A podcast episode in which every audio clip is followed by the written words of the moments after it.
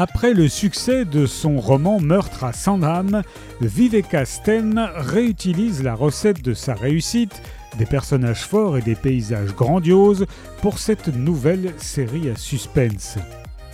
En pleine saison touristique, un cadavre affreusement mutilé est découvert près de la station suédoise d'Arré. La victime est un ancien champion de ski, un enfant du pays aimé de tous.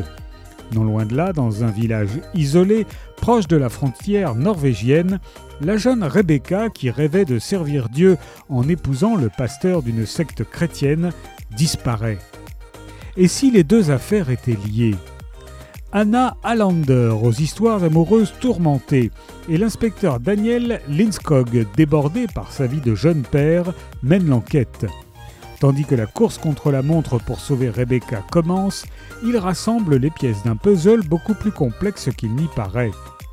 Après Une écharpe dans la neige, Viveka Sten, l'autrice de la série culte Meurtre à Sandam, poursuit les aventures d'un duo de choc dans le décor grandiose des montagnes du Jamtland.